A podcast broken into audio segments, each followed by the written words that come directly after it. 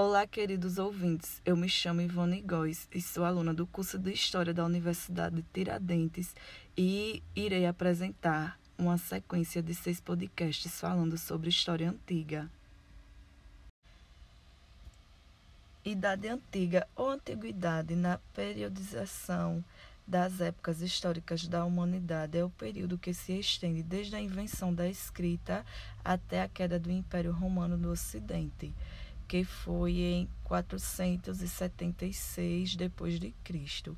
Embora o critério da invenção da escrita como banalizador entre o fim da pré-história e o começo da história propriamente dita seja o mais comum, estudiosos que dão mais ênfase à importância da cultura material das sociedades têm procurado repensar essa divisão mais recente. Também não há entre os historiadores um verdadeiro consenso sobre quando se deu o verdadeiro fim do Império Romano e o início da Idade Média, por considerarem que processos sociais e econômicos não podem ser dotados com a mesma precisão dos fatos políticos.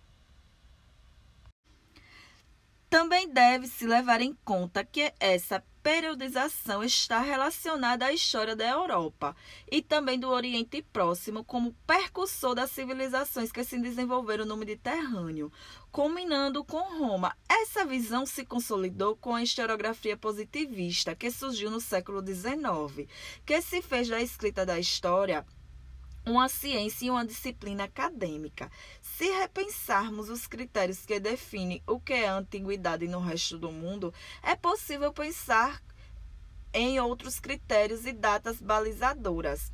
No caso do, da Europa e do Oriente Próximo, diversos povos se desenvolveram na Idade Antiga. Os sumérios na Mesopotâmia foram as civilizações que originou a escrita e a urbanização mais ou menos ao mesmo tempo em que surgia a civilização egípcia. Depois disso, já no primeiro milênio antes de Cristo, os persas foram os primeiros a constituir o grande império, que foi posteriormente conquistado por Alexandre o Grande. As civilizações clássicas da Grécia e de Roma são consideradas as maiores formadoras da civilização ocidental atual. Destacam-se também os hebreus, Primeira civilização monoteísta, os fenícios, senhores do mar e do comércio e inventores do alfabeto, além dos celtas, entrucos e outros. O próprio estudo da história começou nesse período com Heródoto e Tucídides, gregos que começaram a questionar o mito, a lenda e a ficção do fato histórico, narrando as guerras médicas e a guerra do Penopoloso, respectivamente. O Antigo Egito, atual República Árabe do Egito, atravessado pelo rio Nilo, com 500 quilômetros e seis cataratas, limitado por dois desertos, deserto da Líbia e deserto da Arábia, localizava-se no nordeste da África, ao norte do mar Mediterrâneo, facilitava a viagem por mar e a atividade comercial com as demais civilizações. A leste, o Mar Vermelho era a segunda via de comunicação depois do mar Mediterrâneo. O rio Nilo era a origem da vida dos antigos egípcios, os quais dedicavam-se principalmente à agricultura. Entre junho e setembro, no tempo das enchentes, as chuvas intensas transbordavam o rio. Este inundava e revestia as vastas e intensas terras localizadas nas suas margens. O solo, o solo era fertilizado pelas águas, porque elas levavam limo e matéria orgânica. Esta última transformada num excelente fertilizante. Bem como fertilizantes, o rio havia oferecido muitos peixes e propiciou a navegação de milhares de barcos. Na América, pode-se considerar como Idade Antiga a época pré-colombiana, onde surgiram as avançadas civilizações dos astecas, maias e incas, Porém, alguns estudiosos consideram que em outras regiões, como no que hoje constitui a maior parte do território do Brasil, boa parte dos povos ameríndios ainda não havia constituído similar nível de complexidade social e a classificação de pré-história para essa sociedade seria mais correta. Na China, a Idade Antiga termina por volta de 200 a.C., com o surgimento da dinastia Qin, enquanto que no Japão é apenas a parte do fim do período Heian, em 1185 depois de Cristo, que podemos falar em início da Idade Média japonesa. Algumas religiões que ainda existiam no mundo moderno tiveram origem nessa época, entre elas o cristianismo e o budismo, confucionismo e judaísmo.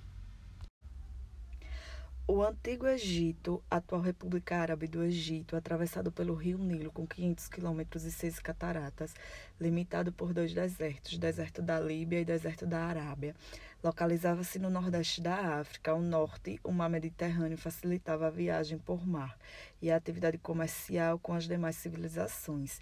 A leste, o Mar Vermelho era a segunda via de comunicação depois do mar Mediterrâneo. O rio Nilo era a origem da vida dos antigos egípcios, os quais dedicavam-se principalmente à agricultura. Entre junho e setembro, no tempo das enchentes, as chuvas intensas transbordavam o rio. Este inundava e revestia as vastas e extensas terras localizadas nas suas margens. O solo era fertilizado pelas águas, porque estas levavam limo e matéria orgânica. Esta última transformada numa num excelente fertilizante, bem como fertilizantes. O rio havia oferecido muitos peixes e proporcionou a navegação de milhares de barcos. A Mesopotâmia, uma enriquecida região da Ásia Menor, situa-se na fertilidade das planícies drenadas pelo rio Tigre e Eufrates que despejam suas águas no Golfo Pérsico. A Mesopotâmia equivale, em boa parte, ao território do Iraque dos dias de hoje. Foram diversos os povos os quais, através de lutas, tomaram posse sucessiva desse, dessa fértil região do Oriente Médio. Dentre eles podem ser mencionados os sumérios, os elemitas, os hititas, os acádios, os amoritas, os cassitas, os ansírios, os babilônios, os caldeus, entre outros. É desconhecida a origem dos sumérios, mas é sábio que, por volta de 3000 a.C., eles foram estabelecidos na parte meridional da Mesopotâmia, próximo ao Oriente Médio. Diversas comunidades, as quais aos poucos foram tornando cidades-estados, foram criadas pelos sumérios. A China é um grande país geograficamente falado que se localiza no extremo leste do mundo. Por ser geograficamente isolado, demorou a chegada de uma grande quantidade de coisas que os chineses descobriram e inventaram no Oriente como a pólvora, a bússola, o papel, em viagens marítimas de navio que levavam muito tempo para vir ao Ocidente, porque era muito longe e difícil. A China, da mesma forma que a Índia, era um local de procura de comerciantes de especiarias. Olho por olho, dente por dente, outra lei determinava que, caso um homem penetrasse em um pomar e roubasse, devia ter pago ao proprietário do pomar uma determinada quantidade em prata. O Império Babilônico decaiu e foi dominado pelos ansírios, povo guerreiro muito organizado militarmente e o primeiro que utilizou os carros de guerra. Os ansírios, caracterizados pela crueldade e pela violência, dominaram diversos povos e conquistaram a região por 500 anos. Depois, em 612 a.C., o Império Babilônico foi reestruturado e veio ao apogeu com Nabucodonosor II, o qual melhorou a cidade, ergueu os conhecidos jardins suspensos da Babilônia, uma das sete maravilhas do mundo antigo, e ordenou que fosse erguido um imenso zigurate chamada de Torre de Babel pela Bíblia. Na verdade, em 1899, quando foi escavado, descobriu-se que zigurate muito grande, o qual se achou que se fosse a Torre de Babel, possuía 90 metros de base e outro tanto de altura, com o topo revestido de ouro e azulejos pintados de azul liderados por Hammurabi, tomaram posse da Suméria e criaram o grande Império Babilônico. Cerca de 1700 a.C., o primeiro código de leis de que tem notícia foi elaborado por Hammurabi. O conteúdo das leis estabelece os direitos e deveres do povo e das autoridades, mas dependendo da classe social, as pessoas não eram semelhantes diante da lei do Império Babilônico. Exemplificando, não consideravam-se os escravos como gente, mas sim como objeto, uma mera propriedade qualquer, quer dizer, a escravidão era permitida pelas civilizações da antiguidade e aproveitavam-se os prisioneiros de guerra que não queriam morrer como escravizados para trabalhos forçados. É proveniente que Hammurabi e a lei do talião o povo fenício, originário do Oriente Médio, habitou desde uns 3 mil antes de Cristo, uma faixa terrestre de pequeno comprimento no litoral do leste do mar Mediterrâneo, na região que o Líbano e a Síria ocupam atualmente. Proprietários de uma pequena quantidade de terrenos e de solos arenosos, os fenícios não foram dedicados à agricultura, uma vez que se aproximavam de regiões montanhosas entre as partes centro septentrional, meridional e oriental, somente lhes sobrava o aproveitamento do mar. Convivendo com o mar, inventaram precocemente a construção de navios e a navegação. Dessa forma, suas cidades mais importantes, como Tiro, Sidom, Biblos e Ugarit, foram transformadas em portos de partida dos navios em que vendiam produtos próprios ou de demais regiões. A Mesopotâmia, uma enriquecida região da Ásia Menor, situa-se na fertilidade das planícies drenadas pelo rio Tigre e Eufrates, que despejam suas águas no Golfo Pérsico. A Mesopotâmia equivale, em boa parte, ao território do Iraque dos dias de hoje. Foram diversos os povos os quais, através de lutas, tomaram posse sucessiva desse, dessa fértil região do Oriente Médio. Dentre eles podem ser mencionados os sumérios, os elemitas, os hititas, os acádios, os amoritas, os cassitas, os ansírios, os babilônios, os caldeus, entre outros. É desconhecida a origem dos sumérios, mas é sábio que, por volta de 3000 a.C., eles foram estabelecidos na parte meridional da Mesopotâmia, próximo ao Oriente Médio, diversas comunidades, as quais aos poucos foram tornando cidades-estados, foram criadas pelos sumérios. A civilização persa, o Império Academida, teve início em 549 a.C., depois de ser conquistado por Ciro o Grande, e terminou em 330, quando Dário III foi derrotado por Alexandre Magno da Macedônia. O tempo de duração do Império Persa então era de mais de dois séculos e abrangia peculiarmente a Ásia Menor inteira. Situava-se na área de ocupação atual dos seguintes países: Irã, Iraque, Líbano, Jordânia, Israel, Egito, Turquia, Kuwait, Afeganistão, Geórgia, parte do Paquistão, da Grécia, da Bulgária, da Romênia, da Ucrânia e da Líbia. Foi a, o mais extenso império sabido na época. Os persas, da mesma forma que os medos, eram ambos os povos originários de regiões de línguas indo-europeias e os quais foram estabelecidos no Planalto iraniano há cerca de um milênio antes de Cristo. Civilização hindu. A Índia, local de nascimento de uma imensa civilização, localiza-se no sul da Ásia, por ali está geograficamente situado há muito tempo.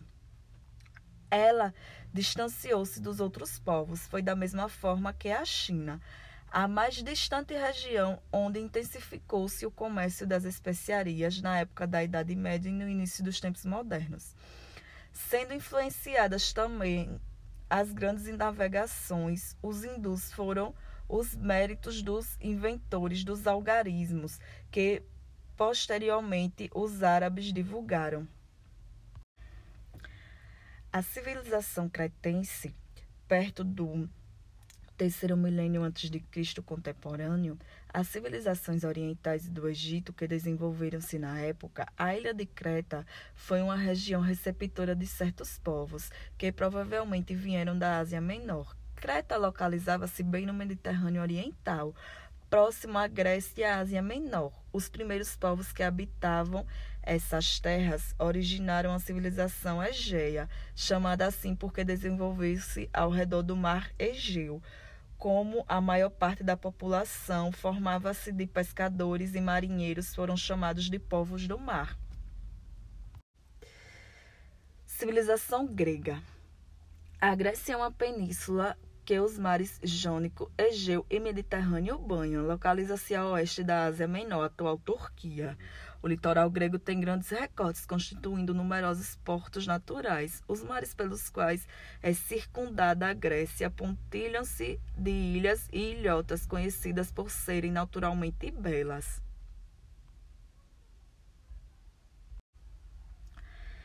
Era uma região de grande diferença daquelas que os povos orientais habitavam os quais passavam a vida na fertilidade das planícies margeadas pela grandeza dos rios, ao passo do que os gregos ocupantes de uma área de grandes montanhas precisavam dedicar-se ao trabalho árduo em um solo de pouca riqueza e muita pedregosidade para conseguir sua agricultura de subsistência. Como a terra era empobrecida nas diminutas diminutas áreas de cultivo, eram formados agrupamentos humanos, diminutas comunidades que uma grande variedade de acidentes geográficos, como montanhas e colinas, separavam umas das outras. A civilização maia foi uma cultura mesoamericana pré-colombiana notável por sua língua escrita único sistema de escrita do Novo Mundo pré-colombiano que podia representar completamente o idioma falado, no mesmo grau de eficiência que o idioma escrito no Velho Mundo. Pela sua arte, arquitetura, matemática e sistemas astronômicos, inicialmente estabelecidas durante o período pré-clássico, muitas cidades maias atingiram o seu mais elevado estado de desenvolvimento durante o período, continuando a se desenvolver durante todo o período pós-clássico, até a chegada dos espanhóis. No seu auge, era uma das mais densamente povoadas e culturalmente dinâmicas sociedades do mundo. A civilização maia divide muitas características com outras civilizações da Mesoamérica, devido ao alto grau de interação e difusão cultural que caracteriza a região. Avanços como a escrita, epigrafia e o calendário não se originaram com os maias. No entanto, sua civilização desenvolveu plenamente.